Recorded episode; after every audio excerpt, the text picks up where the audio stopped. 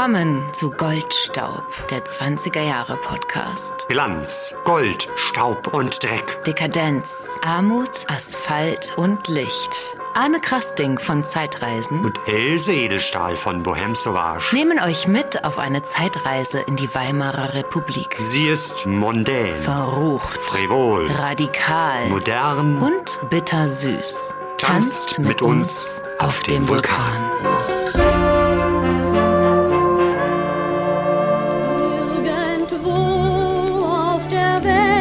gibt's ein kleines bisschen Glück und ich träum davon in jedem Augenblick. Irgendwo auf der Welt gibt's ein bisschen Seligkeit und ich träum davon schon lange, lange. Diese Musik kennt ihr sicherlich irgendwo auf der Welt, gesungen von Lillian Harvey. Eine wunderbare Melodie aus dem ebenfalls wunderbaren Film Ein blonder Traum aus dem Jahr 1932. Mit Willy Fritsch natürlich auch. Aber von wem ist eigentlich die Musik? Es ist von dem berühmten Komponisten und Dirigenten Werner Richard Heimann. Er ist der Schöpfer von so vielen unvergesslichen Melodien. Ihr würdet euch wundern, wie viele ihr davon auch kennt und nicht wisst, von wem es ist. Er ist ein sehr erfolgreicher, also eigentlich einer Der der, Erfolg- erfolgreichste, hm. ja, ja, der erfolgreichste Filmkomponist der Ufer. Und von ihm stammt auch der wunderbare Satz: Sie kennen mich nicht, aber Sie haben schon viel von mir gehört. Und wir wollen auch viel von ihm hören, aber ihn vor allem besser kennenlernen in dieser Folge und haben dafür gleich drei Gäste zusammen eingeladen. Diesmal nicht auf die Goldstaub Couch, sondern eine große Kaffeetafel. Im Mittelpunkt stand oder saß Elisabeth Trautwein-Heimann. Das ist nämlich die Tochter von Werner Richard Heimann. Flankiert von zwei, ja, man kann fast schon sagen, Stammgästen. Jeanette Urzendowski, die Chansonette, die in unserer Kabarettfolge die Hauptrolle spielte, und unsere Wunderwaffe Stefan Wute. Ja, Stefan Wute, unser Musikexperte, den ihr schon in so vielen Folgen hören konntet und vor allem natürlich in den zwei Folgen zur Musikgeschichte. Zum einen, wie der Jazz nach Europa kam und zum anderen von Charleston, Hot Jazz, Blues und Swing. Und damals hatten wir schon eine dritte Folge geplant, wo es um Schlager gehen sollte. Nämlich vor allem um den Tonfilmschlager. Und da sind wir jetzt. Glücklicherweise haben wir gewartet, bis wir nämlich Elisabeth Trautwein-Heimann kennengelernt haben. Wir sind äh, Heimann übrigens schon mal begegnet, eigentlich ganz am Anfang unserer gemeinsamen Unternehmungen. Erinnerst du dich? Ja, das war im, während Corona im Delphi-Theater in Weißensee am Caligari-Platz. Und da haben wir ein Livestream-Event moderiert. Und zwar mit dem Metropolis-Orchester. Und es war eine kleine Reise durch die Filmstadt äh, da in, in, in Weißensee. Es gab dann verschiedene Ausschnitte aus verschiedenen Filmen zu sehen. Was war, was war das nochmal genau alles? Also Caligari hatten wir Klar. auf jeden Fall dabei natürlich, Nosferatu auch. Und ähm, So verschiedene Marlene Werbefilme Dietrich, waren kleine da, genau. Marlene kam Der vor. blaue Engel war kurz da. Irgendwie so ein Nachrichtenformat, glaube ich, war noch Das war ein dabei. Mhm. wunderbares Potpourri und ähm, ihr könnt euch das ja auch nochmal anschauen. Das gibt es auf YouTube Ja. zu sehen. Also wir verlinken das in unseren Show Notes, da könnt ihr euch das anschauen. Es lohnt sich wirklich. Und das Beste war, an diesem Tag, es war im Juni Der 21. Juni. 2020. Mhm. Und an diesem Tag wurde die Idee zu unserem Podcast geboren. Unfassbar. Und jetzt sitzen wir hier und sind bei Folge Nummer 34 angelangt. Die, das muss man vielleicht sagen, ähm, wir etwas getrennt voneinander verlebt haben. Äh, also das Gespräch mit den drei Protagonisten habe ich alleine geführt, weil Fräulein Edelstahl sehr beschäftigt war. Es war viel Betrieb in Berlin Ja. und wir waren auch beide irgendwie krank gewesen. Aber Abwechselnd leider, ne? Ja. Nicht gleichzeitig. Das wäre praktischer gewesen. wir haben uns die. Krankenakte sozusagen in die Hand gegeben. Ja.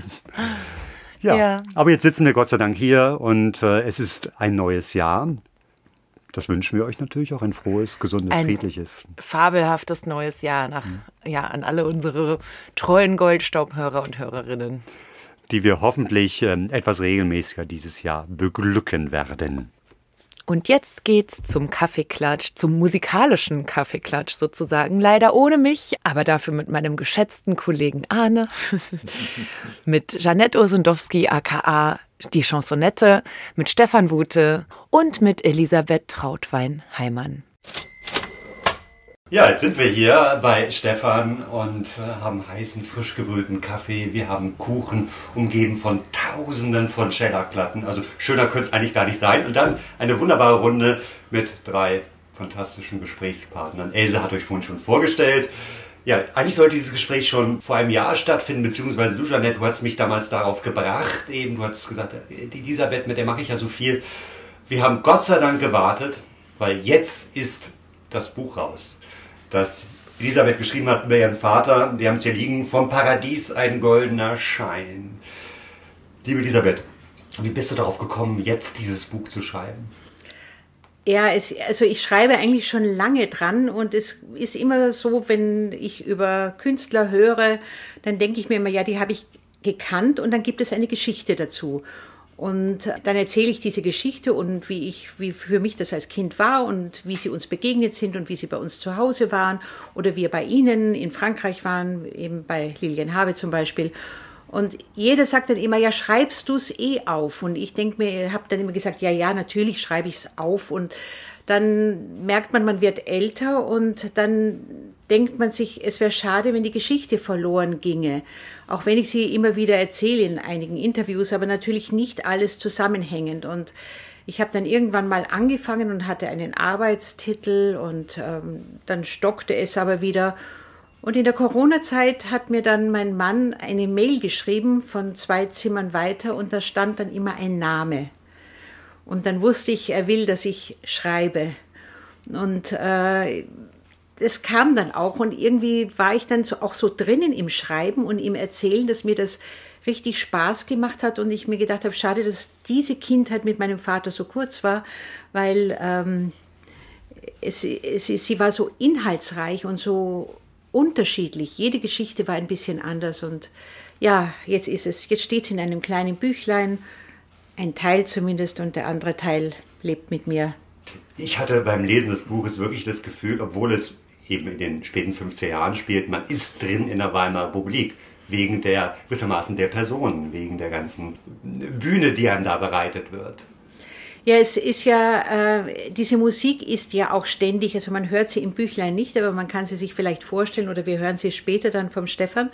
Äh, es wurde bei uns zu Hause immer musiziert. Es hat immer, saß immer irgendwer am Klavier oder auch an der Geige und es hat immer irgendwer mal gesungen. Und insofern ist mir die Musik so vertraut. Und es wurden auch natürlich Platten aufgelegt. Äh, aber es war vor allen Dingen Live-Musik und man sprach über die Zeit des großen Schaffens, um man plante auch äh, Neues zu kreieren. Es war einfach ein, ein, ein, immer ein freundschaftliches Arbeitstreffen mit den Menschen, die bei uns zu Hause waren. Und ich bin Einzelkind, ich konnte still sein und ich war ganz viel dabei und ich habe diese Menschen beobachtet und ich durfte bei den Proben, wenn mein Vater zu Hause geprobt äh, hatte, durfte ich dabei sein und saß verdeckt, äh, nicht sichtbar unter einem Tisch und ähm, habe dann auch immer ein, ein Stofftier durfte mich begleiten. Es musste mir versprechen, leise zu sein, weil es durfte nicht stören. Ich habe gesagt, ich bin leise, du bist auch leise und dann muss das natürlich immer ein anderes sein, weil sonst wäre es extrem ungerecht gewesen. Und äh, so saß ich da und ich hätte mein Leben da unterm Tisch verbringen können, weil das diese Atmosphäre, die mein Vater mit den Sängern oder das, den Sängerinnen gestaltet hat, die war unwiederbringlich dahin nachher und es war so lebendig und so intensiv vom Arbeitsthema her und so liebevoll und musikalisch gleichzeitig. Es war heiter, es war ernst, es war intensiv, es war, also für mich war es ein kleiner Himmel auf Erden. Lass uns mal einen Blick in seine Frühzeit werfen. Also Königsberg geboren, 1896 und dann relativ jung nach Berlin gekommen. Und da hat er, glaube ich, auch sehr früh, sein Vater war vorher schon gestorben und dann auch die Mutter, also war sehr früh, war er im Grunde genommen ja vollweise. Ja, er war sehr bald äh, vollweise. Er hat aber, also die Musik hat ihn eigentlich ein Leben lang begleitet. Er konnte mit drei Jahren bereits jede Melodie äh, richtig nachspielen. Er war mit zwölf Jahren, äh, spielte er zweite Geige im Philharmonischen Orchester in Königsberg Und er hat mit acht Jahren schon seine Kompositionen aufgeschrieben. Also diese, ich glaube, dass ihm diese Musik auch getragen hat. In seinem Elternhaus wurde auch viel musiziert. Und sein Vater starb früh und seine Mutter, was ihn dann besonders erschüttert hat, auch, äh, da war gerade ein junger Mann und 17 Jahre alt. Und das äh, war natürlich einerseits sehr früh, andererseits hat es ihm eine Freiheit beschert, die für ihn offensichtlich auch wichtig war, weil er mit den ganzen anderen Künstlern in der Zeit im Kaffeehaus zusammenkam und man hat sich ausgetauscht, man hat gemeinsam musiziert, man hat geplant. Also das äh, war, glaube ich, eine ganz wichtige Zeit und was sehr originell auch ist, er hatte durch den Tod der Mutter war etwas aus der Kurve geraten und wollte aber sein Abiturium machen und brauchte als einziges in äh, Mathematik ein bisschen Unterstützung. Und da hat hat es einen Pauker gegeben, der sagt, ja, er weiß wen, der ist gut in Mathematik, der heißt Kurt Tucholsky. Und äh, also der Kurt Tucholsky war, diese Begegnung fand eben schon ganz früh statt und war eben der Mathematik-Nachhilfelehrer meines Vaters und diese Verbindung war eben schon, kam sehr früh zustande und sollte dann auch sehr fruchtbar sein. Ja, unfassbar. Wir schätzen ja Kurt Tucholsky für vieles, aber für seine Mathematik äh, Ist ja weniger bekannt. Ja, ja, aber nun, was gelernt. Kaffeehausleben hast du gesagt. Also im Grunde um das, was man, was wie wir uns vorstellen, Kaffee des Westens ist ja sicherlich dann ein- und ausgegangen, später vielleicht noch im romanischen Café, aber äh, da in dieser Frühzeit, das, wir sind ja noch in der Kaiserzeit, war es eben vor allem das Café des Westens, ja, was, was angesagt war. Und ja, ein wildes Leben, kann man sich das so vorstellen? Ja, ich weiß gar nicht, ob es so wild ist. Also, also heute würde man sagen, jetzt hat er, ist er von einer Party zur anderen. Er ist einfach von einem Gespräch zum anderen. Und es war ja so ein, ein, ein glückhaftes Austauschen an Wissen, an äh, Erfahrung, an Experimenten. Die waren ja hochgebildet alle. Das ist, äh, es gibt so einen Zettel, da war mein Vater Anfang 20. Da hat ihn ein Komponistenkollege äh, einmal einfach bildungsmäßig ausgefragt, was seine Lieblingsfarbe ist, Lieblingsschriftsteller, Lieblingsphilosoph äh, und so weiter. Und seine Antworten sind unglaublich. Ich hätte das mit Anfang 20 überhaupt nicht äh, beantworten können, beziehungsweise ich hatte diese Inhalte nicht. Und die standen ihm äh, durch dieses Bildungsbürgertum, aus dem alle ja irgendwo kamen, äh, zur Verfügung. Egal, das hat nichts mit arm oder reich zu tun, sondern das hat einfach mit einer, mit einer Sehnsucht nach Wissen zu tun. Und die war bei diesen Menschen damals ganz stark vorhanden. Aber ich interpretiere jetzt. Also es ist lange vor meiner Zeit, aber, es, aber so stellt es sich für mich dar, weil das ist ja auch geblieben. Also auch wenn die dann in den 50er Jahren bei uns zu Hause waren, das ich kann mir vorstellen, dass das ganz ähnlich war, denn man hat gegessen, man hat geraucht, man hat getrunken, man hat geredet und man hat musiziert. Und es war, äh, meine Mutter hat uns immer oder alle mit köstlichsten Speisen versorgt und dann wurde über Musik geredet, es wurde über Politik geredet und heftig diskutiert teilweise. Und irgendwann stand immer wer auf, ging ans Klavier und hat gesagt, ja, also da habe ich jetzt neulich dazu passend das gehört und spielte ein Thema an und dann sprang wer andere auf und sagte, ja, aber das hast du viel zu schnell gespielt, das gehört ganz anders interpretiert. Und so war immer, es war, es ist kein Tag, kein Essen, kein, keine Zusammenkunft vergangen, ohne dass fast ständig jemand am Klavier war. Und äh, insofern kann ich mir gut vorstellen, dass das einfach eine Fortsetzung natürlich mit einem wahnsinnig, äh, mit einer wahnsinnigen Last an Erfahrung äh, da stattgefunden hat in den 50er Jahren meiner Kindheit. Bekannt sind ja äh, vor allem seine, seine Schlager, aber er hat ja am Anfang auch ernsthafte Musik. Ich mache das diese Definition gar nicht so gerne zuschreiben. Also seriöse Musik gemacht. Äh, wir hatten ja ein Datum da schon äh, vorhin im Vorgespräch erwähnt, der 1.12.1918, also kurz nach Ende des Ersten Weltkrieges, sind wir in Wien sind wir in Wien und äh, er hatte das Glück, dass äh, Felix Weingartner äh, die Art wie er komponiert hat, so gut gefallen hat, dass er den völlig unbekannten jungen Komponisten äh, in seine Aufführung genommen hat. Es hieß Beethoven, Heimann, Schumann. Und äh, es, es wurde im, im Musikverein in Wien mit den Wiener Philharmonikern seine rhapsodische Symphonie uraufgeführt. Und hat nicht nur, sie wurde nicht nur uraufgeführt, sie hat zwei ganz großartige Kritiken bekommen Eine von Max Kahlfeld, der damals auch ein ganz berühmter Kritiker war, und die andere war vom Vater von Erich Wolfgang Korngold, bei dem mein Vater damals zur Uraufführung gewohnt hat. Und somit ist diese Freundschaft also auch in den frühen Wiener Tagen ähm, hat sie begonnen, diese Freundschaft. Und ähm, ich habe als Kind ja dann, was im Büchlein steht, auch noch äh, Korngold kennengelernt. Aber da kam er aus Amerika nach München, weil damals seine tote Stadt in München aufgeführt wurde. Wir wollen mal reinhören in die Rhapsodische Symphonie, eine Aufnahme, die vor einigen Jahren entstanden ist. In Offenbach war das, glaube ich, oder? In, in Offenbach. Äh, das Ganze war in, in, das heißt Kapitol dort. Das ist, war früher eine Synagoge. Im Krieg ist es irgendwie stehen geblieben. Die genaueren Umstände weiß ich jetzt leider nicht mehr, aber es wurde dann ein Kino und schließlich wieder ein Konzert, ein, nicht wieder, sondern ein Konzertsaal. In Synagogen damals wurde ja auch gesungen. Es war dann ein Konzertsaal und da ist jetzt ein Orchester drinnen und die machen also ein, ein rund, ein großartiges Programm. Also wenn man da mal reinschaut und die haben eben äh, gesagt, sie finden die Musik meines Vaters ganz toll und wollen sich aber jetzt dem symphonischen Werk widmen.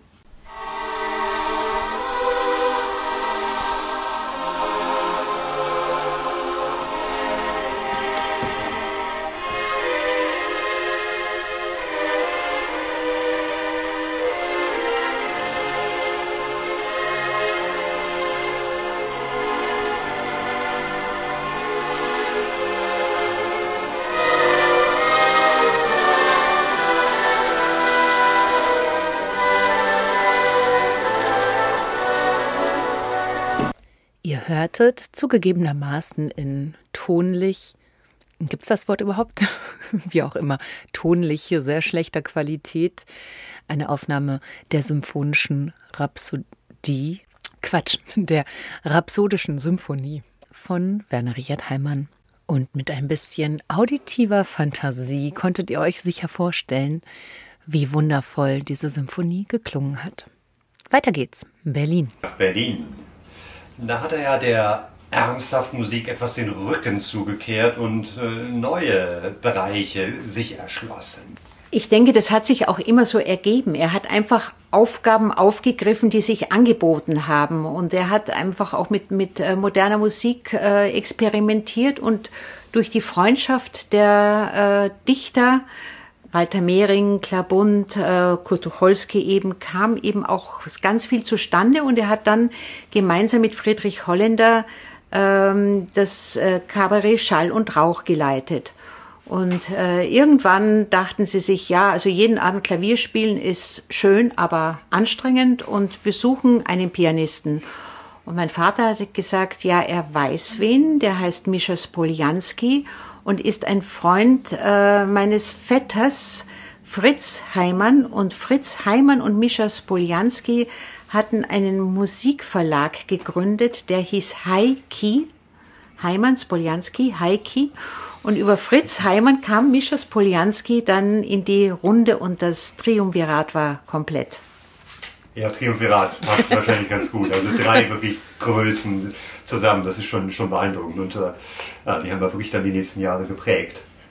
Und dann auch die Zeit bei, bei Trude Hesterberg, das ist ja dann der nächste Schritt gewesen. Das ist der nächste Schritt, aber vielleicht auch ganz interessant ist, es war ja ein literarisches äh, Kabarett und dieses, äh, dieses musikalisch-literarische Kabarett war eigentlich ein neues Genre, das die damals geprägt haben.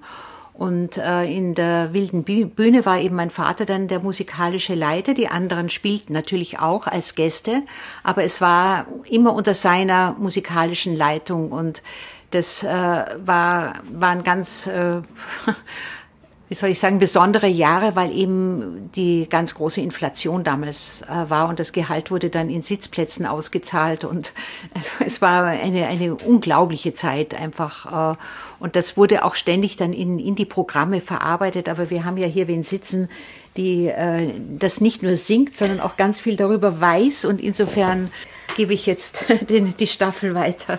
Janette Urzendowski, aka die Chansonette. Na, wenn du gerade von der Inflationszeit redest, dann fällt mir natürlich von Armin Robinson äh, der Text ein, Komm mit mir nach Brasilien, auf den dein Vater eine grandiose Musik geschrieben hat, die man auch in den verschiedensten Stilrichtungen interpretieren kann und hat dann auch noch das große Glück, einen total witzigen Text zu haben. Also das eine ist die Musik, aber das andere ist natürlich dann auch noch der Inhalt, der Text und was ich an der Musik von deinem Vater wirklich liebe, ist, dass er ja auch immer dem Wort verpflichtet war. Er hatte ja durch seinen Bruder auch die besten Referenzen, ähm, hat, ist damit ja früh äh, groß geworden mit dem Wort. Auch, de, auch dein Großvater hat ja gedichtet, also der Vater von Werner Richard Heimann.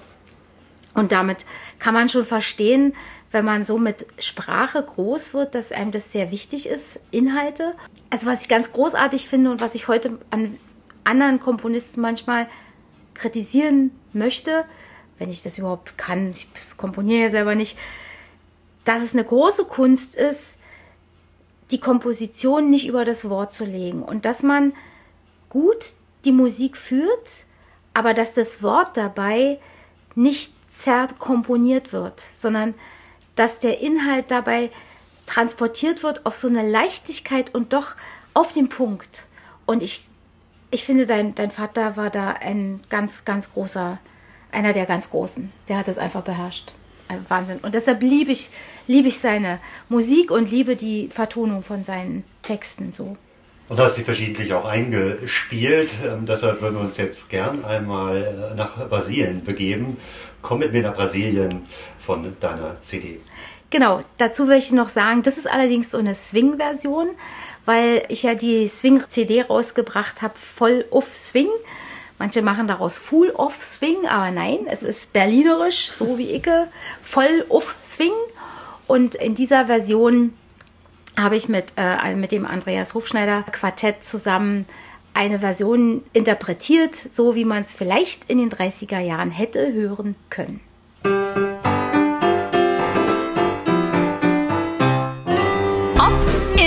Kötschenroda, Frankfurt, an der Oder, Wien, Berlin, Paris. Überall sind heute alle Leute pleute, überall ist's mies. Drum spricht der Bräutigam zu seiner Braut, bevor er sich mit ihr getraut. Komm mit mir nach Brasilien, Gründen wir Familien, weil ich mit dir zusammenpass. Mich schrecken nicht Reptilien, nicht Jaguar, nicht Gnu. Komm mit mir nach Brasilien, dort gründen wir Familien. Die nötigen Utensilien, die haben wir ja dazu.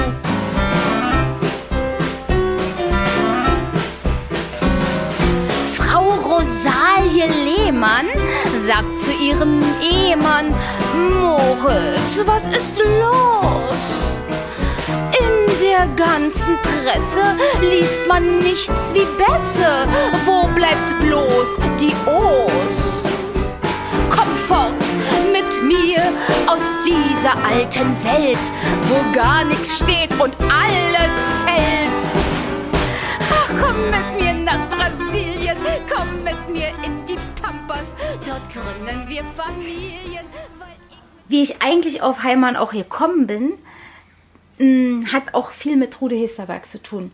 Aber natürlich ganz, ganz viel mit Elisabeth. Du hast mich damals mal angeschrieben, aber ich hatte die ersten Noten von deinem Vater oder das Vertonung äh, eines Walter Mehring-Textes Die kleine Stadt schon lange, lange vorher in den Händen gehabt, und zwar Anfang der 90er Jahre und war fasziniert von diesem Chanson Die kleine Stadt. Und das ist zum Beispiel bei Trude Hesterberg in der Wilden Bühne aufgeführt worden. Und wenn man diese Walter Mehring-Vertonung von Heimann in die Hände nimmt, dann kommt man an Trude Hesterberg nicht vorbei. Also von daher habe ich mich dann auch schon sehr früh mit der Wilden Bühne beschäftigt und mit der Ollen Trude. Stefan Wute, unser Musikexperte, der in fast keiner unserer Folgen fehlt. Ja, das ist eigentlich genau das, das richtige Stichwort, das du mir jetzt gerade gibst, weil wir können uns sowohl die kleine Stadt anhören, die hier auf Schellack steht, natürlich die Elektrola-Platte von Trude Hesterberg, als auch dann äh, vom Nachhilfelehrer deines Vaters die Dorfschöne, was ich also ebenbürtig sehe. Ja. Das ist, sind also die beiden Ja. Trude Hesterberg-Platten, die in keiner Sammlung fehlen dürfen, wenn man das Kabarett, das Berliner Kabarett und deinen Vater als Kabarett, Kabarett, äh, Komponisten, Autor tatsächlich auch äh, würdigen möchte, weil das sind Meisterwerke, die sind so unglaublich gut. Zur wilden Bühne fällt mir natürlich noch ein, weil mit dem Thema Swing und Jazz bin ich halt häufig mit meinem Koffergrammophon unterwegs, auch in Stadtführung. Und wir enden so wahnsinnig gerne die Charlottenburg-Tour am Delphi und am Theater des Westens. Und die wilde Bühne kann man heute sozusagen noch erahnen, weil sie befand sich im Keller des Theater des Westens. Wenn man seine Garderobe abgibt.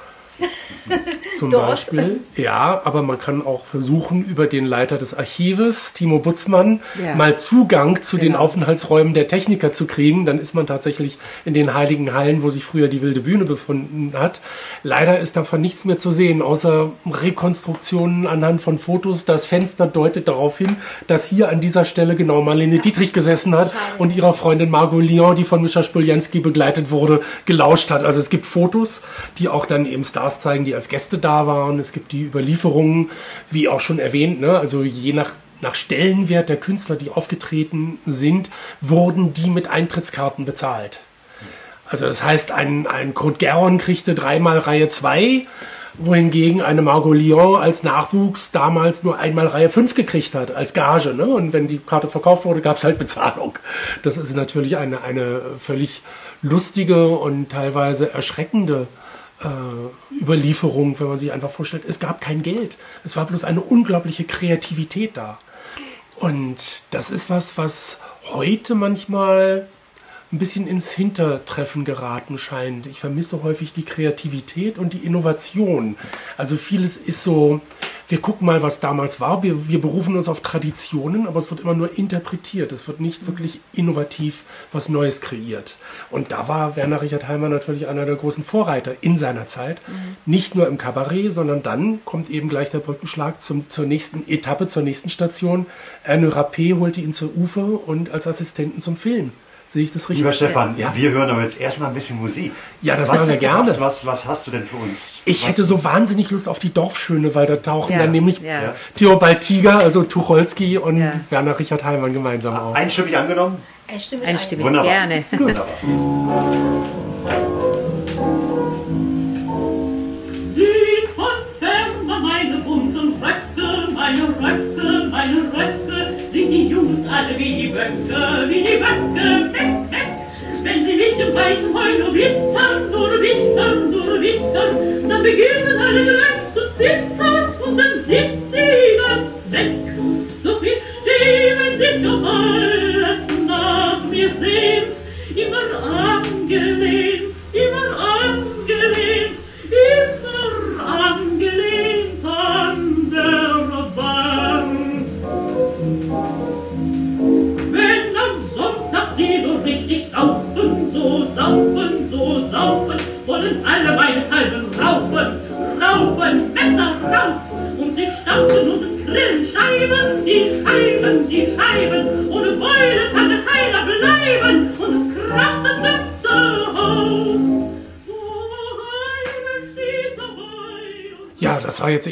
Trude Hesterberg, begleitet von Franz Wachsmann am Klavier, aufgenommen in Berlin 1930.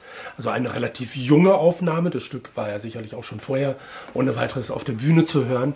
Und das Ganze entstand für Ultrafon, ein sehr kurzlebiges, aber sehr spannendes Plattenlabel, weil dort unter anderem auch die Drei-Groschen-Oper erstmalig aufgenommen wurde und so. Also das ist alles sehr, äh, sehr aufregend, progressiv gewesen. Äh, Theo Markeben war dort musikalischer Leiter, einer der großen Kollegen deines Vaters. Ja.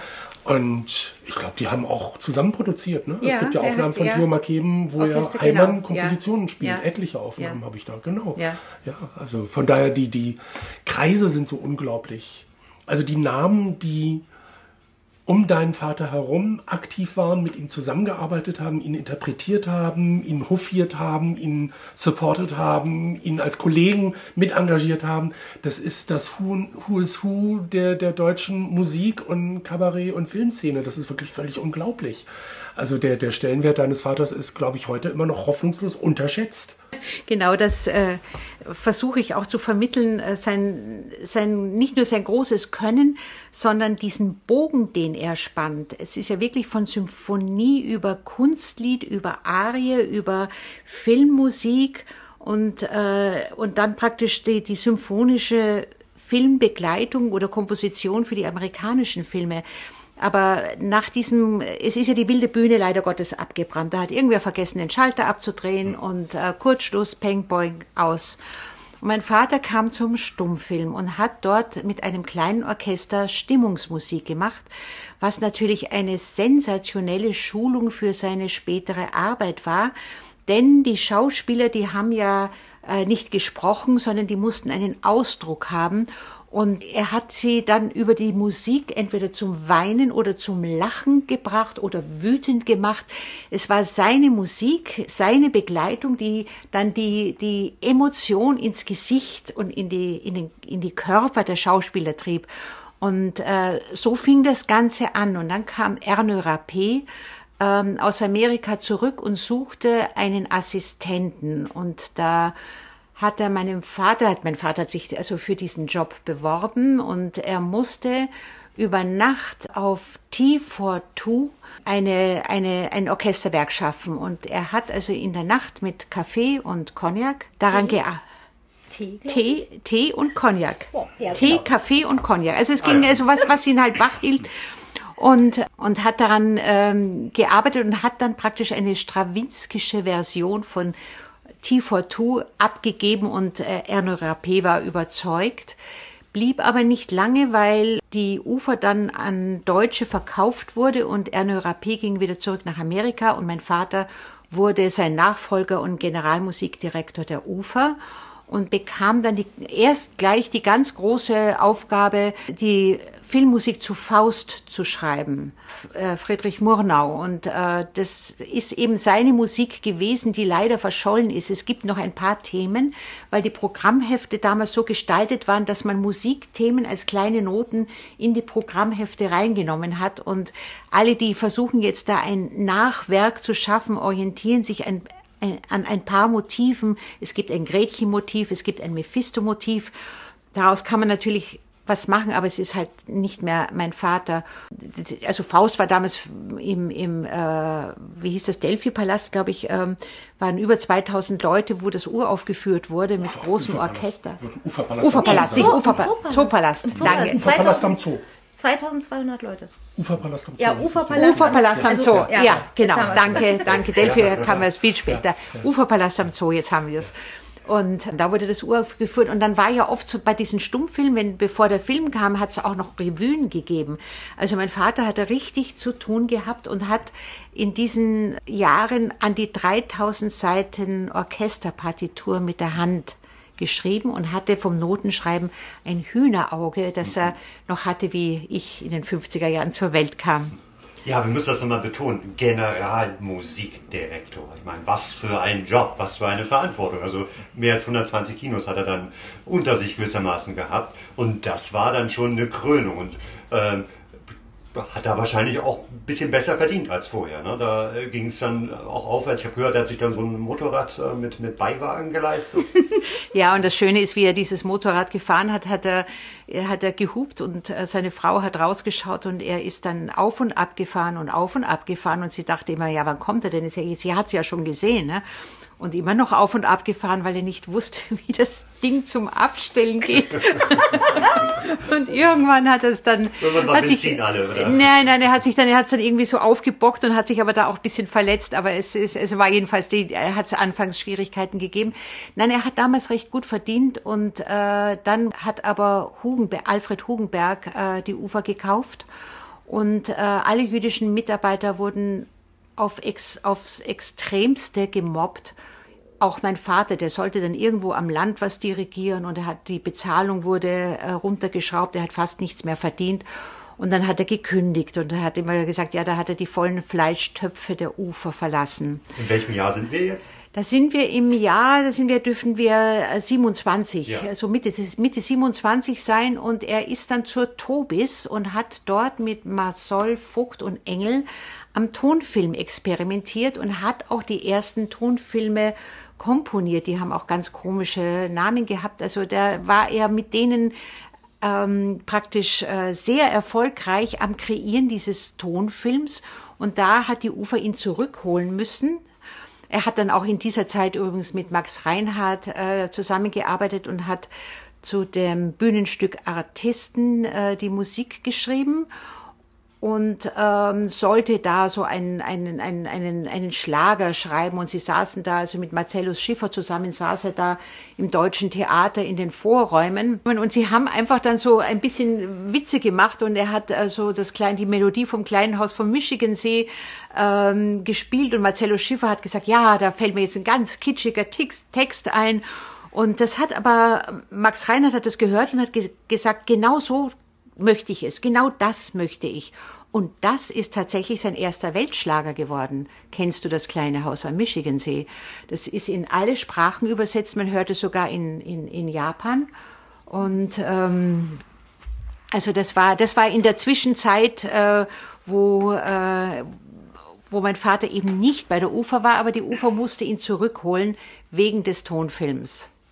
Ja, ja, und dann, und dann ging's ja, dann hat, ähm, kam der erste Ufertonfilm mit Melodie des Herzens, Musik Paul Abraham und äh, Begleitmusik Werner Richard Heimann und äh, musikalischer Leiter Werner Richard Heimann. Ähm, es war ein teils ungarischer Film und man und Pommer, der Erich Pommer, der, der Produzent, und hat ihn gefragt, ja, ob er denn ähm, sich mit ungarischer Musik auskennt. Und mein Vater meinte, ja, also er kennt Kallmann und er hat schon mal ungarische Musik gehört und er hat sich dann in die Sache vertieft und hat gefunden, dass er von ungarischer Musik keine Ahnung hat und ist nach Ungarn gefahren, ist 1200 Kilometer gefahren, durchs Land gefahren und hat sich die, die äh, ungarische Volksmusik, die Musiker angehört und hat sie sozusagen in sich aufgenommen und so umgesetzt, dass man also glaubt, bei Melodie des Herzens in diese Begleitmelodien, da gibt's zauberhaft, dieses Hop, Hop, Hop zum Beispiel, ist ein, ein rein ungarisches Stück und man würde niemals denken, dass das ein aus Königsberg stammender deutscher Komponist geschrieben hat. Aber er hat es wirklich da sieht man auch, wie ernst er seine Arbeit genommen hat. Er wollte jetzt nicht einfach irgendwas so angehaucht, so stellt man sich das jetzt vor, sondern er hat sich wirklich damit beschäftigt. Der Film war erfolgreich, kam 1929 raus und es sollte gleich ein zweiter Film gemacht werden, nämlich Liebeswalzer. Zuvor aber nochmal aufmerksame Hörerinnen unseres Podcasts werden sich an Melodie des Herzens erinnern. Denn wir haben ihn schon einmal thematisiert als im ersten deutschen Tonfilm und den ersten Satz des ersten deutschen Tonfilms gesprochen von Willy Fritsch. An den erinnert ihr euch hoffentlich noch alle? Ich spare nämlich auf ein Pferd. So fängt es an mit Willy Fritsch, der einem Stall sitzt als ungarischer Husar. Und ähm, ja, danach geht's bergauf. Also die Musik. Ja, also das Da passt ja Hopp, Hopp, Hopp eigentlich Ganz sehr gut, gut, ja. dazu. Spa- Das können wir direkt nehmen. Ich spare auf ein Pferd, Hopp, Hopp, Hopp. Dann kommt diese ungarische, ungarische Geige und so. Ja, ja, nein, wunderbar. Der zweite Film, Film Liebeswalzer sollte gedreht werden, da schon mit dem Traumpaar Willy Fritsch Lilien Harvey. Abraham sollte die Musik schreiben und lieferte nicht. Erich Pommer ging zu meinem Vater und sagte, Heimann, was soll ich machen? Abraham liefert nicht, wissen Sie, wen der die Musik schreiben könnte? Und mein Vater sagte, ja, warum versuchen Sie es nicht mit mir? Worauf Pommer sagte, ach Heimann, Sie sind doch ein ernster Komponist, das können Sie nicht. Worauf mein Vater, du bist das süßeste Mädel der Welt, komponierte und den Liebeswalzer und Pommer hat's ihm geglaubt und dann ging die große Tonfilmära los. Dann wollen wir jetzt mal reinhören. Und äh, Stefan, eins von den dreien hast du sicherlich da. Ich würde jetzt tatsächlich gerne den Liebeswalzer nehmen, weil dort singt die von mir heiß verehrte Greta Kenner. Ja, Ja. ja. Gut, auf geht's. Selige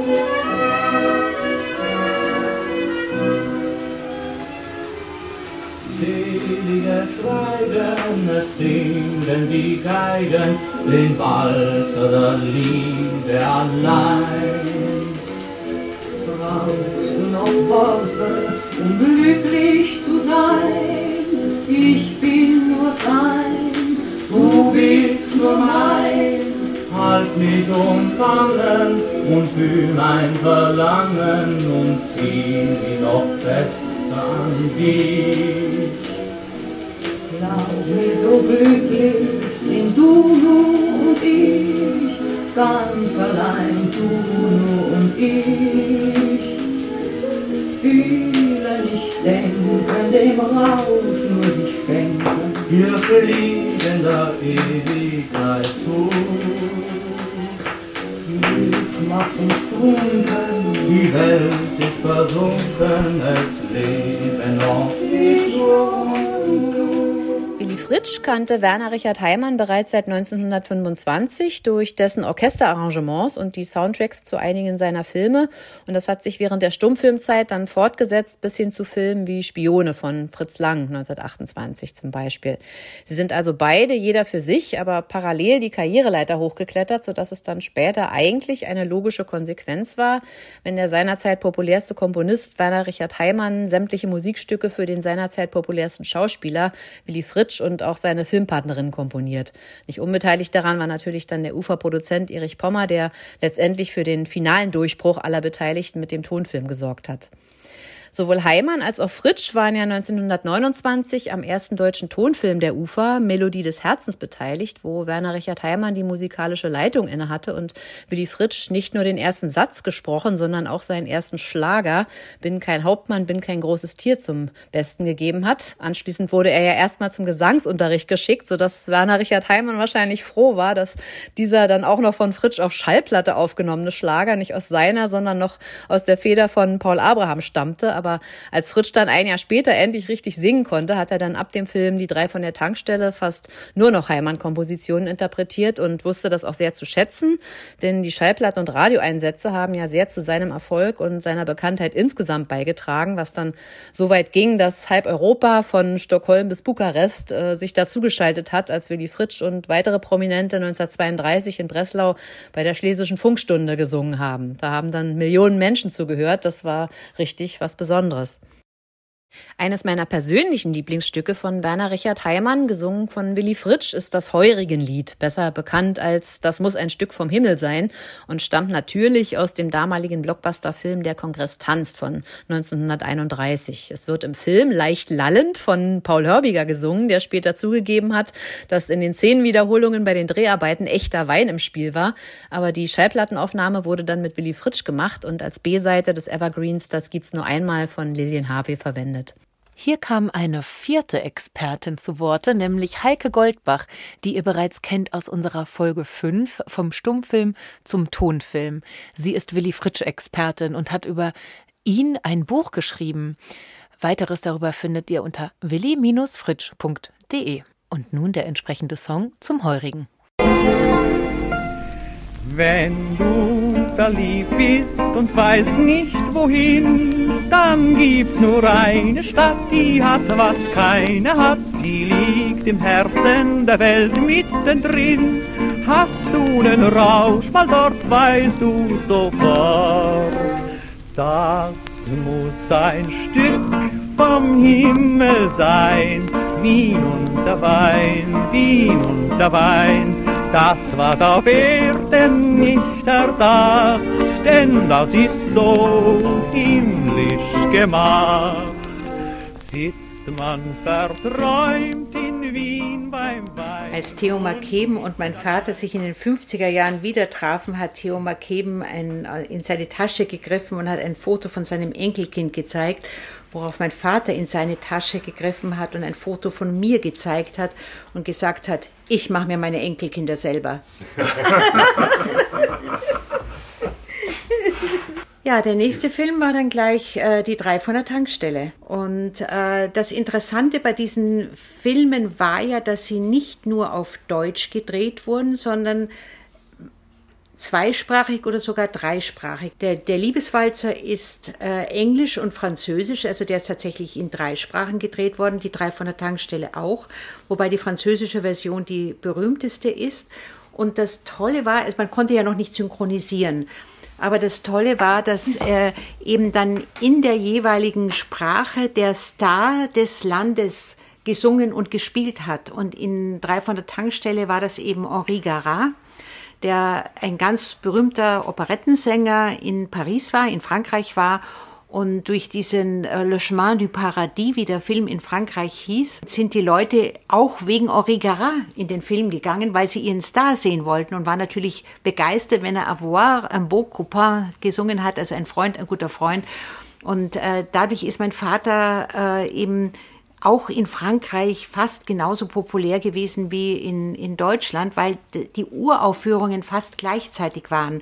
Also es war wirklich so, dass wenn eine Szene gerichtet war, waren die Deutschen, dann gingen die weg, dann kamen die Franzosen, dann gingen die weg, dann kamen die englischen Schauspieler. Und das Orchester blieb natürlich. Und trotzdem klingt es ein bisschen anders. Und die wunderbare Helma Sanders Brahms hat mal einen Dokumentarfilm über meinen Vater gemacht, in dem sie diese Versionen verglichen hat. Und in diesem Dokumentarfilm, der so wie ein Wunder heißt und in ZDF und Arte gesendet wurde, äh, sind diese Versionen gegenübergestellt und es ist wirklich so, dass man, wenn man die französische hört, meint man, es sei in Frankreich gewesen. Das, das ist ein Französisch, kann gar nicht anders sein und obwohl die Nummernschilder wahrscheinlich geblieben sind, die deutschen Nummernschilder, oder? ich weiß gar nicht, ob man die so überhaupt sieht. Man ganz, sieht die ja nur so im Autos. Das ist ganz interessant. Also es wurden tatsächlich äh, Werbeträger und Schilder ausgetauscht. Das hat man in Hollywood genauso gemacht. Also ein Film mit Marlene Dietrich, Sehnsucht, Desire mit Gary Cooper. Er fährt mit einem Auto, einem Cabriolet und hat hinten auf dem Reifen eine Bespannung mit einem amerikanischen Werbeslogan drauf für eine Reifenfirma. Und da wird eine deutsche Reifenfirma eingeblendet. Also man hat wirklich Stark, darauf geachtet, ja. genauso ja, umgekehrt ja, eben auch. Ne? Die französische Version hat französische Nummernschilder, hat französische Werbung. Äh, die Tankstelle heißt auch nicht mehr Kuckuck, sondern die hat dann auch wieder einen anderen Namen und so. Es ist also, also anders geschrieben, nicht mehr mit, mit, mit K. Und Vielleicht Kuckuck, also, ja. Oui, Kuckuck. Naturellement, Kuckuck. Es ist also ganz spannend, dass also auf solche Details extrem geachtet wurde. ja? Was übrigens äh, dich, Arne, interessieren äh, könnte, wenn du dir mal die drei von der Tankstelle anschaust, das ist ja in Erich Mendelssohn Gebäuden gedreht worden und die Familie Erich Mendelssohn war sehr befreundet mit der Familie Heimann. Ähm, Erich Mendelssohn hat für meinen Onkel Hans Heimann, also Dr. Phil Rea Poll, was weiß ich, äh, Hans Heimann, äh, ein Bürogebäude in der Dorotheenstraße gebaut, ein riesiges Gebäude, das nicht mehr steht, aber die Zeichnungen sind in den Architekturarchiven noch vorhanden. Und äh, in drei von der Tankstelle dieses AEG-Gebäude, das da drehen sie ja dann, äh, wo, wo diese Kutak-Firma äh, ist. Mhm. Und also es sind einige und auch die Villa von ihnen. Es ist in eine Villa in Potsdam von Erich Mendelssohn gebaut und äh, die Heimanns und die Mendelssohns kannten sich bereits aus Ostpreußen.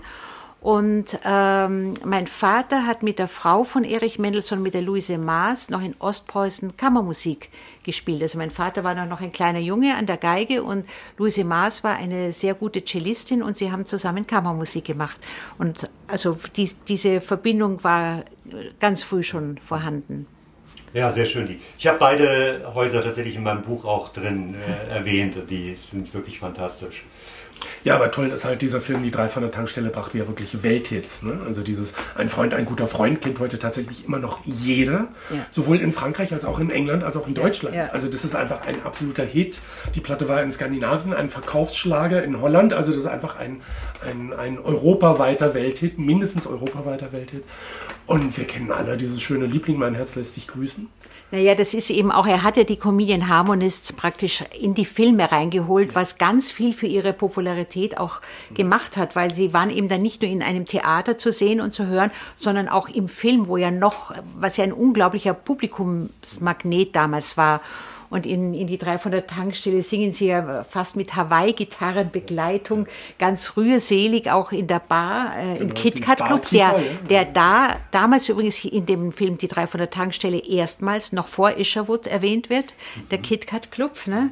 Und da singen sie eben Liebling, mein Herz lässt dich grüßen und wunderbar vielstimmig und äh, und das war sein Verdienst, dass er wieder. Äh, das war mit sein Verdienst und mhm. es gibt sogar einen Brief, äh, wo er schon in der Immigration in Frankreich war, äh, wo er ihnen schreibt, äh, kommt doch nach Frankreich, ich kann hier was tun für euch, ihr seid hier genauso bekannt und äh, Biberti hat damals geantwortet, das ist ganz lieb von dir, aber äh, uns geht's gut und wir haben einen Auftritt nach dem anderen, brauchen wir nicht. Ne? Und das hat dann ganz kurz danach ganz anders ausgeschaut. Aber sie waren in fast allen seinen Filmen irgendwie drinnen. Einmal als in, in uh, ihrer Hoheit befiehlt, sind sie, gehen sie als Köche durch und singen ein bisschen dies, ein bisschen das, ein bisschen Hummer, ein bisschen was weiß ich. Also herrlich. Sie sind immer oder in, in wunderschön und einmalig schön und einer meiner Lieblingslieder meines Vaters im Bomben auf Monte Carlo, Wenn der Wind weht über das Meer. Das ist fast wie ein, ein Madrigal. Ne? Ja. Der Wind wird jetzt auch sich drehen auf äh, den Plattenteller. ja, soll es die, Hamels sein oder die Emil Rose Version? Die finde ich auch sehr schön. Als Snowfox gespielt. Up ja? to you.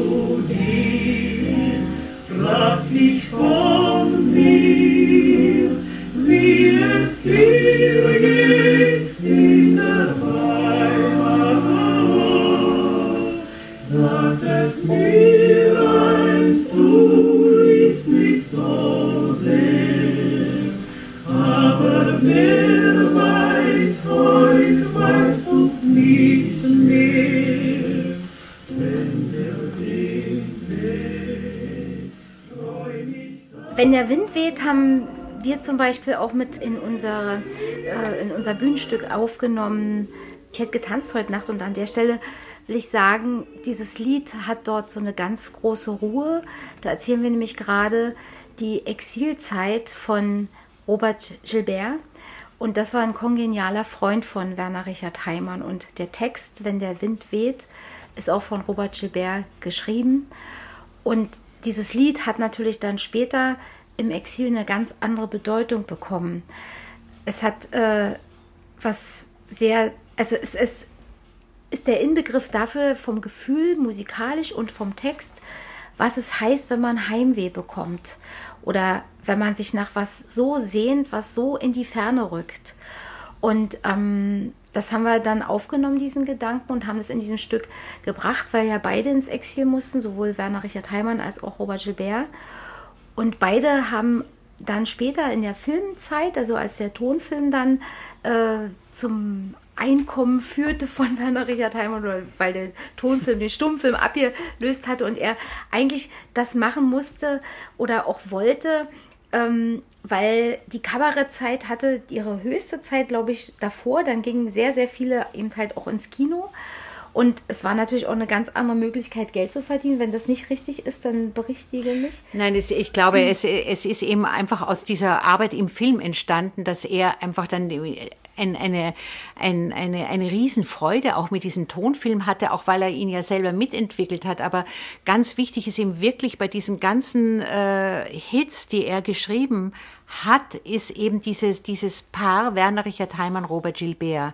Denn die waren, es ist eine Lebensfreundschaft gewesen. Äh, ich habe Robert Gilbert auch noch gut und fast täglich als Kind gekannt und äh, das war also kann man fast sagen eine eine Liebesfreundschaft, weil die einfach so äh, eine eine tiefe Verbindung und ein Verstehen hatten sowohl für die Musik als auch für den Text und gleichzeitig für die Handlung und äh, ich, äh, es gibt viele ähm, Komponisten, Nachkommen, die dann sagen, ja, dann musste er Geld verdienen und ging zum Film. Es ist nicht so. Es ist so entstanden und er konnte nicht ahnen, was draus wird. Also es war nicht, es, dass es dann ein guter Verdienst werden sollte, war einfach, weil es ein, ein neues Genre, Genre war, war und weil es auch wirklich genial gemacht wurde. Und es war ja nur eine ganz, ganz kurze Zeit. Ne? Ich, ich wollte eigentlich damit sagen, dass ähm, Werner Richard Heimann und Robert Gilbert unglaublich toll, auch so Hand in Hand miteinander was geschaffen haben, wo die Emotionen reinkamen, wo aber ganz viel Witz auch dabei ist, sowohl im Wort als auch in der Musikalität. Und dass das Unsterbliche Kleinode sind, die man ihm bis heute einfach gerne hört. Und ähm, dass aber gerade diese Menschen, die auf der einen Art so unglaublich fantasievoll witzig auch sein konnten, dann aber auch so viel Leid erfahren haben und dass dieser Teil dann in der Musik ja auch mitschwingt, das haben wir zum Beispiel versucht in diesem Bühnenstück ähm, mit rüberzunehmen. Und das hat mich auch immer wieder beschäftigt oder beschäftigt mich bis heute, wenn ich die Musik von Heimann höre. Er ist einer der wenigen Komponisten mit dem Talent zur Lustigkeit. Ist ein Zitat. Ich weiß jetzt leider nicht mehr von, jedem, von wem, ich habe es aufgeschrieben.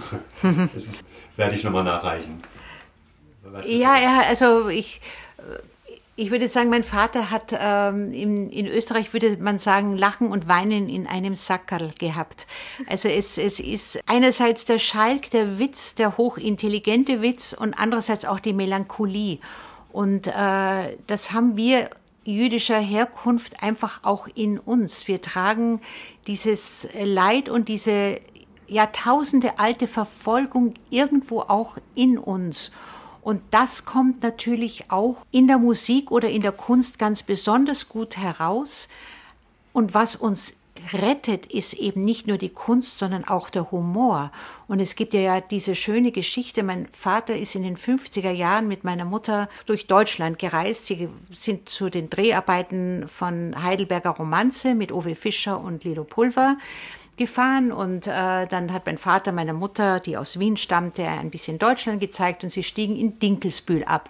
Meinem Vater wurde ein großes Gästebuch vorgelegt und ähm, da stand, der schlug es auf und auf der ersten Seite stand, wer gegen den Juden kämpft, ringt mit dem Teufel, gezeichnet Julius Streicher 1939. Das war der Herausgeber des Stürmer.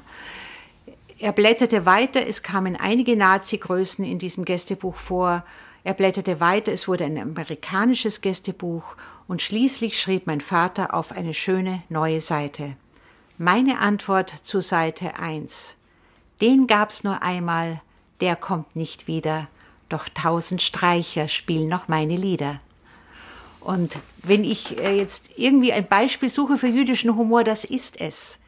Es ist die, die Melancholie drinnen, das, das Tragische drinnen und es ist aber auch die Leichtigkeit und die Brücke ins Jetzt. Und ich denke, mein Vater hat so viel ähm, Schreckliches erlebt und hat aber die Fähigkeit, glücklich zu sein, nie verloren und hat etwas können, äh, was in allen philosophischen Weisheiten vorkommt. Er hat sich immer wieder ins Jetzt mit voller Präsenz hineinbegeben können und dieses Jetzt erfüllt. Und das hören wir in seiner Musik jetzt, früher und irgendwann in der Zukunft hoffentlich auch noch. Eigentlich wäre das schon ein wunderbares Schlusswort, aber wir sind noch nicht fertig. Schneid's rein! wir haben jetzt noch zwei, den, der ganz großen, der ganz großen Tonfilmschlager ja. nicht erwähnt, die auch so ein bisschen, finde ich, dieses Leid, das kann man da so ein bisschen mit auch rein sehen, obwohl es dann um was ganz anderes geht. Also einmal irgendwo auf der Welt und, und das gibt es nur einmal. Also da müssen wir noch drüber reden. Also es kam eben nach, nach äh, die 300 Tankstelle der nächste ganz große Film war eben der Kongress tanzt. Und das ist äh, eigentlich ein historischer Film, der aber über diese Musik und über diese heitere, lustige Handlung so in, äh, präsent ist und äh, humorvoll ist und eine Liebesgeschichte ist, die zauberhaft ist, nach wie vor zauberhaft. Und dieses Lied, das gibt's nur einmal, das kommt nicht wieder, hat ja auch eine, eine äh, filmtechnische Geschichte, weil äh, diese ganze Wagenvater Lilian Habe, das kannst du vielleicht gut erzählen, Stefan. Ja, völlig äh, irre, ne? dass die erste bewegte Kamera überhaupt, die weltweit im Film ja. eingesetzt wurde. Das heißt, Lillian Harvey sitzt in einer Kutsche, die mit einem Affenzahn durch die Dekoration fährt und nebendran war auf Schienen befestigt, auch gezogen, ein Kamerawagen und versucht, diese, diese, diese Kutschfahrt zu verfolgen.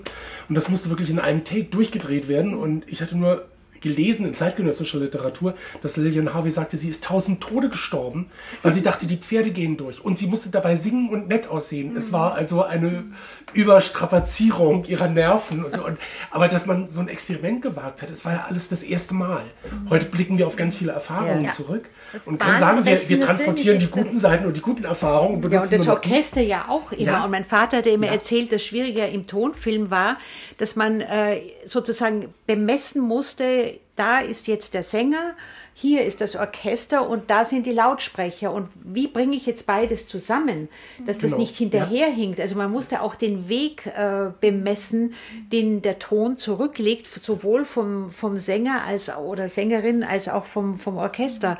Und äh, das war sozusagen auch ein, ein, ein, ein großes Können, das so hinzubekommen, als es noch Te- nicht Technik und Live-Musik Genau. und das alles unter einen Hut zu bringen. das alles unter Da einem war dann natürlich die Erfindung des sogenannten Rückspielens, des Playbacks in der zweiten Hälfte der 30er Jahre die ganz große Rettung.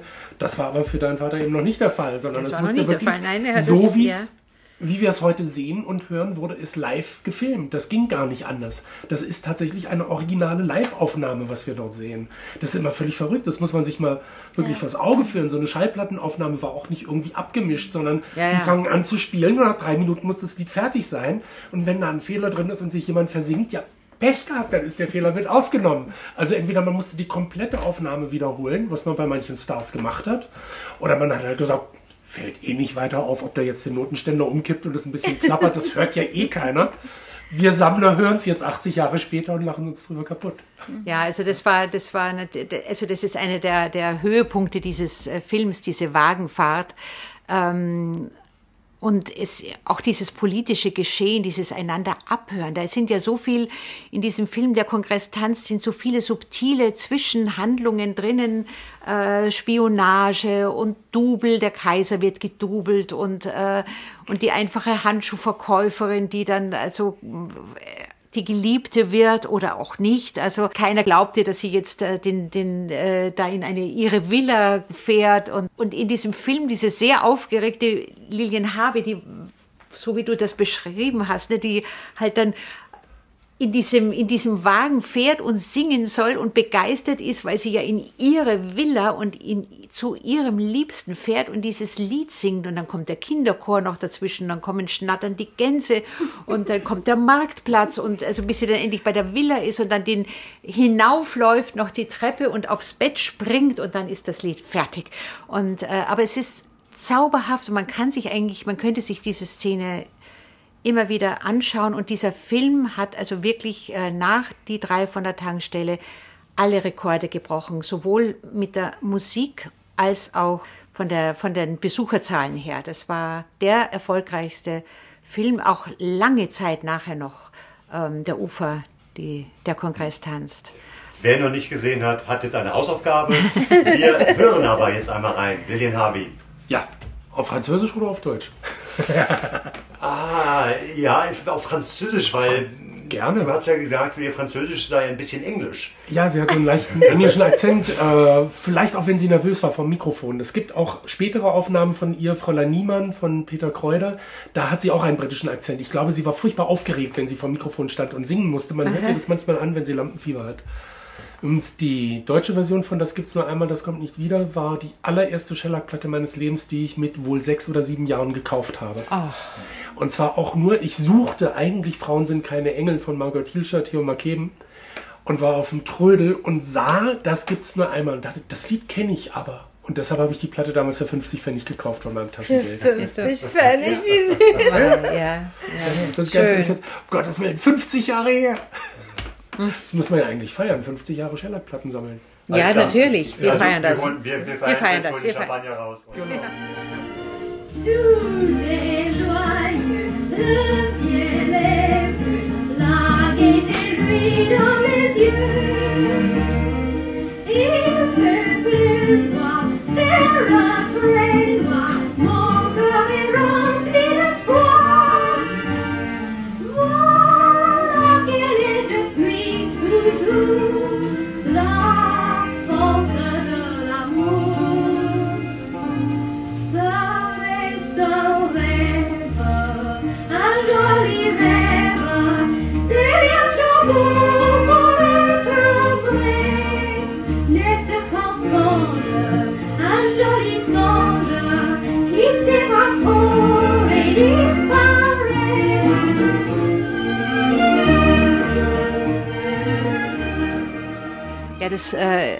wieder Robert Gilbert Text und jetzt äh, so zwischen die historischen Geschichten möchte ich wirklich einwerfen, was Janette Urzendowski da auf die Bühne stellt mit ihrem Robert Gilbert, ist sowas von sehenswert. Und ich könnte immer wieder da reingehen. Ich habe schon zwei oder dreimal gesehen.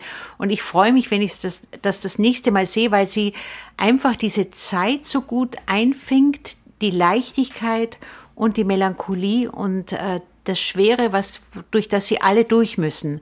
Und äh, das kommt eben bei ihrem Robert Gilbert so schön raus. Und es ist natürlich schön, dass mein Vater da dabei sein darf. Aber das möchte ich jetzt nur zwischenschalten, weil jetzt Robert Gilbert so oft rankommt. Es gibt ja noch so ein Herzenslied. Ähm, wie ich acht Jahre alt war, habe ich meinen Vater gefragt, was denn sein Lieblingslied sei. Und dann hat er gesagt, ja, irgendwo auf der Welt gibt es ein kleines bisschen Glück, wo ja der Text gemeinsam mit Robert Gilbert auch von Heimann ist. Also da ist gerade der Refraintext ist von meinem Vater und der Zwischentext ist von Gilbert. Das vergessen viele, aber ich, in dem Fall ist es ganz wichtig.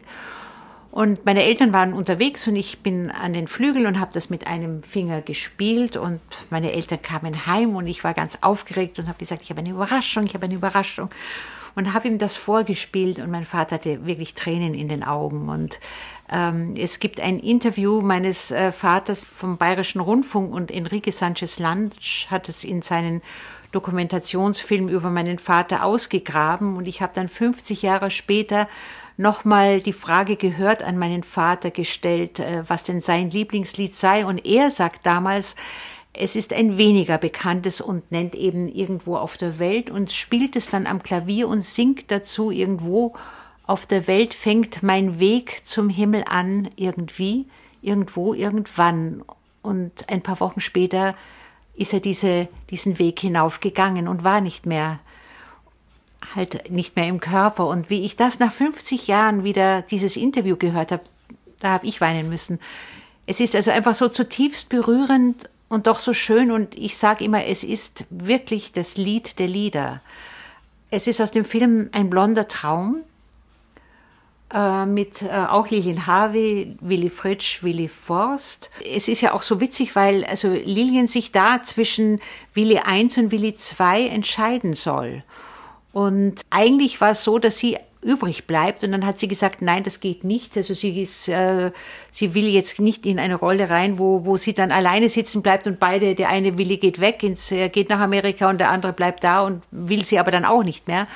Und so entscheidet sie sich dann praktisch für den realen Willi. Das ist ein bisschen wie Tristan und Isolde, ne? also man, der reale Tristan und der illusionäre Tristan. Und sie ent entscheidet sich für den Willi, der sagt, äh, unter der Woche arbeiten wir, aber am Sonntag gehen wir aus. Und der andere Willi sagt, ach, unter der Woche machen wir es uns jeden Tag schön und am Sonntag bleiben wir dann mal zu Hause. Und sie, also diese, diese, wie Yin und Yang, diese Gegensätze, zwischen diesen beiden hat sie zu wählen. Was niemand weiß, ist, dass sie in Wirklichkeit auch zwischen äh, zwei Männern entscheiden muss. Und zwar ist sie ja offiziell mit Willy Fritsch liiert, hat sich aber in den äh, Regieassistenten Karl-Heinz Martin verliebt und hat heimlich schon ein Ticket nach Amerika gehabt. Äh, was natürlich der Film nicht wusste, Billy Wilder nicht wusste, Walter Reisch nicht wusste, aber es auch, auch sie hat eigentlich im Film gespielt, was in ihrer emotionalen Welt tatsächlich stattgefunden hat. Und nochmal interessant ist auch in diesem Film, dass es diese in der Musikalität dieses äh, die Emotion und die Realität auch vorkommen. Irgendwo auf der Welt ist ja das Sehnsuchtslied und alles verstehen heißt alles verzeihen ist eben auch eine eine ganz emotionale äh, Geschichte gesungen, eben wieder von der wunderbaren Trude Hesterberg. Dem gegenüber steht, einmal schafft's jeder, jeder kommt dran, wenn er wirklich was kann und wir zahlen keine Miete mehr, wir sind im grünen Zuhause. Und genau das äh, ist für mich an diesem Film so faszinierend, dass er so komplex ist, dass so viele, dass es nicht einfach ein Film ist, der sehr witzig ist oder sehr lustig ist, sondern dass er ganz verschiedene Ebenen hat, die der Zuschauer natürlich nicht weiß oder nicht wissen kann, aber trotzdem spürt, weil äh, es ist in diesem Film drinnen. Und ich denke mir, es ist nicht immer das Wissen, was uns alle Informationen gibt, sondern es ist das, was wir erleben. Und das Erlebnis gibt uns die Information. Und man erlebt es in diesem Film, ein blonder Traum. Und er gehört zu meinen Lieblingsfilmen.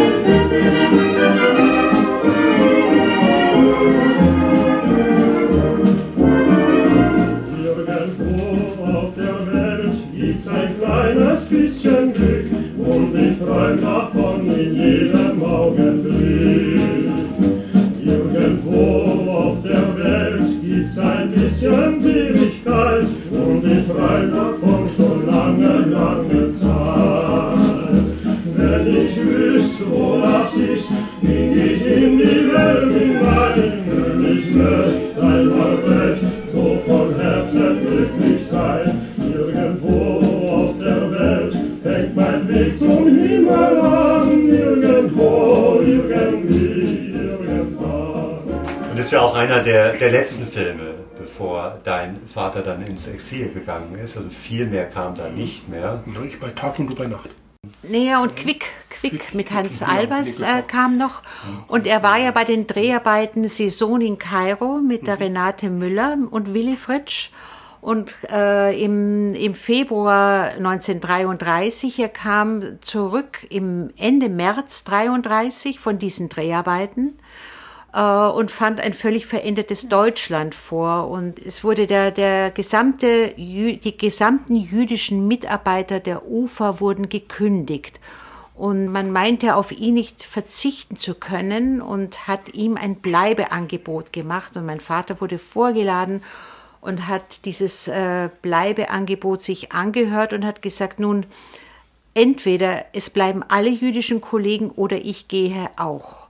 Das fand man unverschämt und er musste innerhalb von wenigen Tagen nur mit 600 Mark in der Tasche und zwei Koffern Deutschland verlassen. Er durfte nichts mitnehmen, nicht einmal seinen Hund. Und es war ein brauner Königspudel und diesen Hund haben sie erschossen, weil es ein Judenhund war. Ich war fünf Jahre alt und habe mir einen Hund gewünscht und ich fand, weil ich ein Mädchen bin, passt zu mir ein weißer Pudel. Es wurde ein brauner Königspudel und ich habe meinen Vater gefragt, ja, ich freue mich unendlich, aber wieso ist der braun und nicht weiß? Wird der noch weiß? Und mein Vater meinte, nein, aber er hat an einem braunen Königspudel wieder was gut zu machen und hat mir diese Geschichte erzählt. Und insofern hat der Hund Bessie eine ganz besondere emotionale Stellung auch für mich gehabt. Das war nicht nur ein, ein, ein, eine, eine tolle Persönlichkeit, dieser Hund, aber er hat auch, ähm, wir waren alle bemüht, an diesem Hund wieder was gut zu machen, was dem anderen passiert ist. Also rein von der Emotion her. Ja, nicht nur mit oder durch diesen Hund hast du ja die Geschichte nochmal erlebt, sondern wirklich auch durch diese permanenten Treffen mit, mit Friedrich Holländer, mit Hans Albers, mit Lilian Harvey. Also du hast sie alle als Kind getroffen. Ich habe sie alle als Kind getroffen. Also ähm, am meisten war vielleicht Robert Gilbert bei uns, aber wir waren auch eben wegen Robert Gilbert ganz viel in der Schweiz, weil die beiden wollten aus Bomben auf Monte Carlo nochmal ein Musical machen und haben also auch noch weiter äh, Lieder geschrieben und Texte gedichtet. Sie haben ja auch, es gibt ja auch eine Bühnenversion von Professor Unrat, Buch Heinrich Mann und Erich Ebermeier.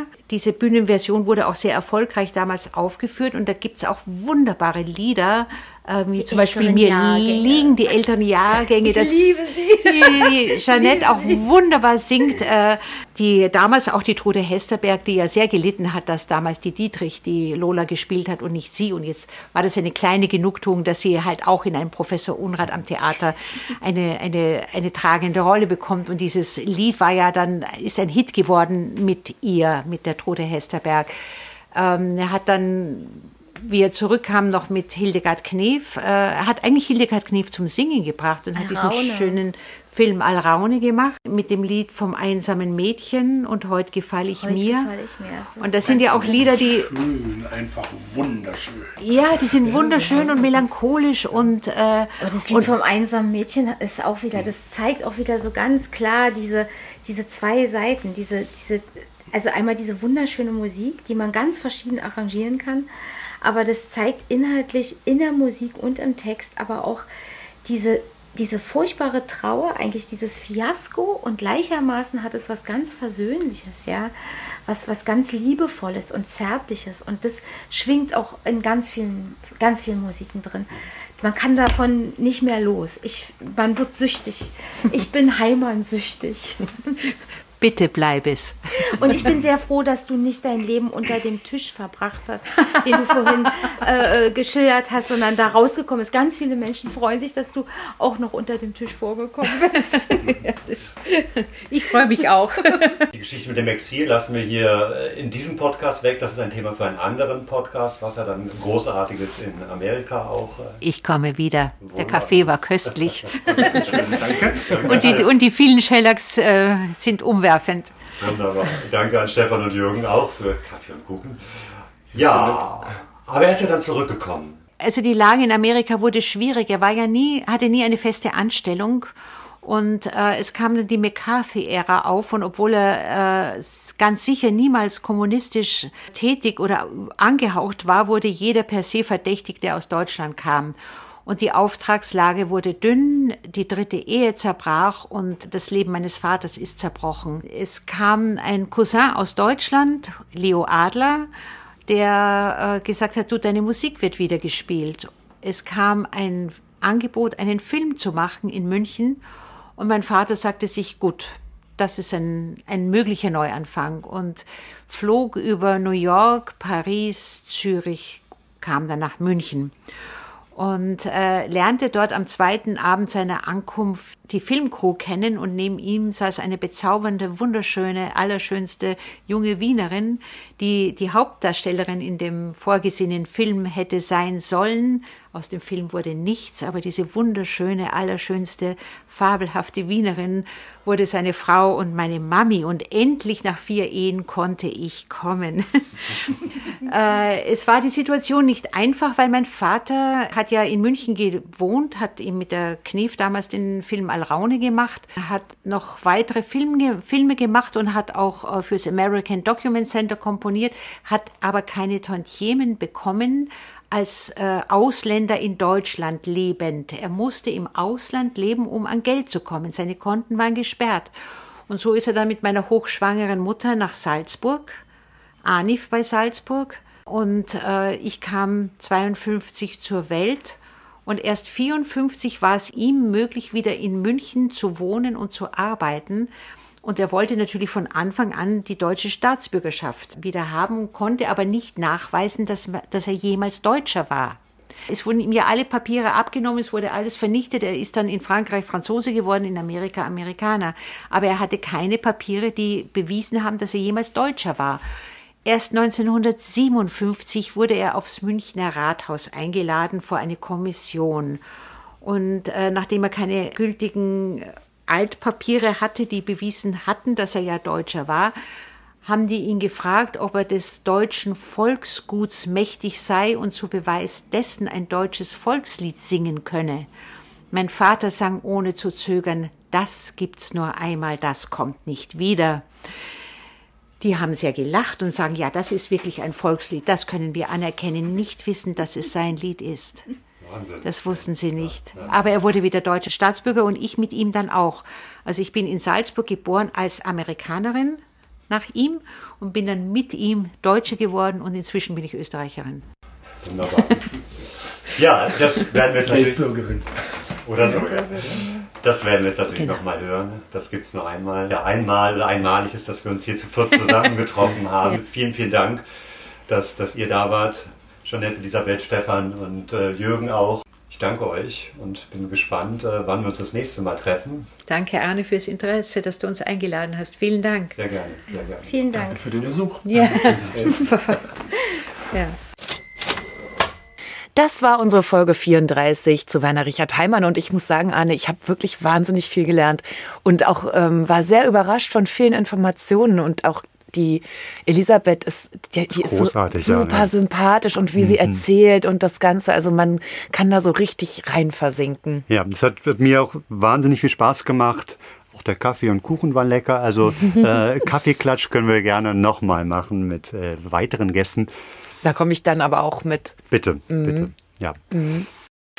Apropos Kaffeeklatsch. Diesmal wissen wir nämlich ausnahmsweise schon jetzt, worüber unsere nächste Folge handeln wird. Es ist das berühmte, das legendäre romanische Café. Und generell die Kaffeehauskultur in Berlin. Und ähm, insofern passt das ganz gut mit Kaffeeklatsch. Ja. Und äh, Was wir noch nicht wissen, ist, wann sie rauskommen wird. Naja, das werden wir dann sehen. Aber bevor wir uns verabschieden, haben wir noch einen kleinen Kulturtipp für euch. Und zwar gibt es eine Ausstellung in Berlin, organisiert von ähm, äh, der Neuen Nationalgalerie in der Sammlung Scharf Gerstenberg. Die ist am Schloss Charlottenburg. Und es geht um 100 Jahre Nosferatu. Phantome der Nacht. Also dieser legendäre Film, der erste Vampirfilm überhaupt. Und äh, der wird mit einer ja, beeindruckenden Ausstellung von allen Seiten beleuchtet. Und das können wir euch wirklich nur empfehlen, dorthin zu gehen. Ja, und Informationen dazu findet ihr natürlich auch wie immer in unseren Shownotes. So ist es. Und wer es eigentlich noch nicht getan hat, der könnte ja auch mal unsere Rohrpost abonnieren auf unserer Webseite unter gold-staub.de und bei der Gelegenheit gerne auch das ein oder andere Präsentchen hinterlassen, indem ihr auf den PayPal-Button klickt und äh, da einfach eine beliebige Zahl eingebt. Vielen Dank. Ja, und dann würde ich mal sagen, hoffentlich bis sehr, sehr bald. Wir freuen uns, dass wir mit dieser Folge ins neue Jahr starten und äh, haben noch viel, viel vor. Au revoir, à Tschüss. bientôt, bis Tschüss. bald.